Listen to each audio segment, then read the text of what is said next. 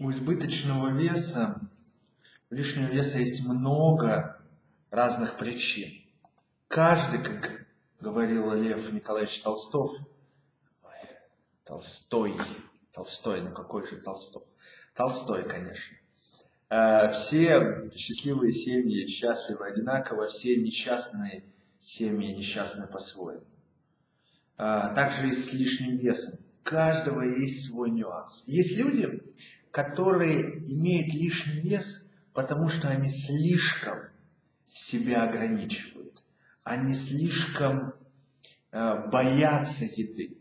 И для таких э, людей э, у нас есть курс специальный, где мы учим человека не бояться с едой взаимодействовать, не бояться ее в свою жизнь пускать. И может быть выяснится, что ну, вы ее и не очень-то хотите. А когда вы ее боялись,